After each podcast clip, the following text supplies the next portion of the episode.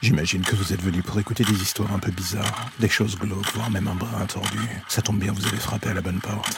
Prenez votre lampe torche, faites attention où vous allez marcher, et n'écoutez pas les hurlements au loin pendant le voyage qui va suivre. Bienvenue dans l'ombre des légendes.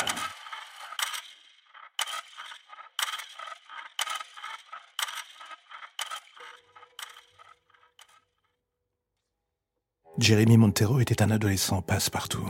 Le genre qu'on remarque à peine sur les photos de classe. Le genre qui n'a pas assez d'amis ou de vie sociale, qui rentre dans la norme des gens, surtout pour son âge.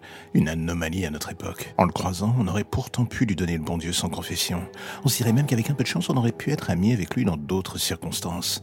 Enfin, surtout si le jeune Jérémy, en cette matinée du 21 avril 2022, n'était pas entré dans sa classe avec un pistolet et avait ouvert le feu sur ses camarades de classe. Et c'est à ce moment précis qu'on se demande qu'est-ce qui a bien pu se passer dans l'esprit d'un adolescent, a priori sans problème, pour qu'il devienne un assassin froid et méthodique. 15 victimes sur le carreau, 5 survivants traumatisés à vie, 3 heures enfermés dans une pièce avec ses victimes qu'il a méthodiquement abattues, au fur et à mesure que les négociations s'enlisaient. Lorsque l'assaut a été lancé, le bain de sang était déjà complet. Arme à la main, Jérémy fut abattu alors qu'il tentait de tuer un de ses dernier camarade de classe. J'écris ces mots des semaines plus tard en continuant de me demander ce qui a bien pu se passer dans sa vie, dans sa tête, pour qu'il finisse par déraper. J'étais sur le point d'être abattu quand la police est entrée.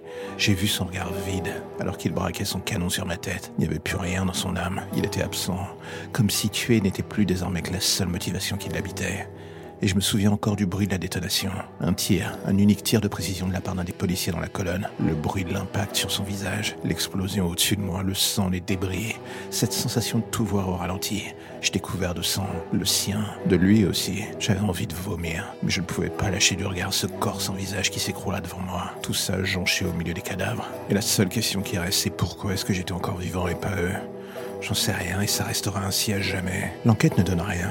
Jérémy n'était pas une victime de harcèlement ni dans le cadre de l'école, ni chez lui. C'était un adolescent lambda, un monsieur tout le monde qui en l'espace d'un instant était devenu un monstre sans que personne ne comprenne pourquoi. Et c'était ça le plus horrible de l'histoire.